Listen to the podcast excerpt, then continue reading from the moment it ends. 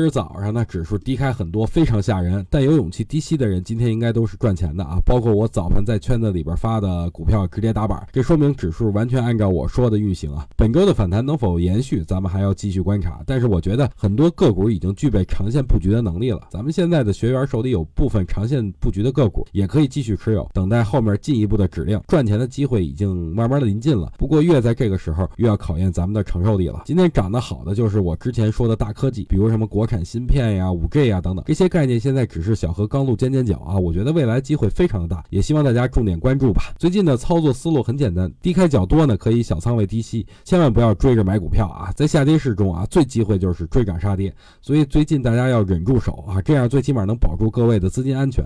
最后再说一下吧，咱们的年票学员不用着急买股票，到建仓的时候我会主动联系各位的，你只要做到耐心等待便可。再说了，咱们要做整个二零一八年呢，所以没必要太急，你说是不？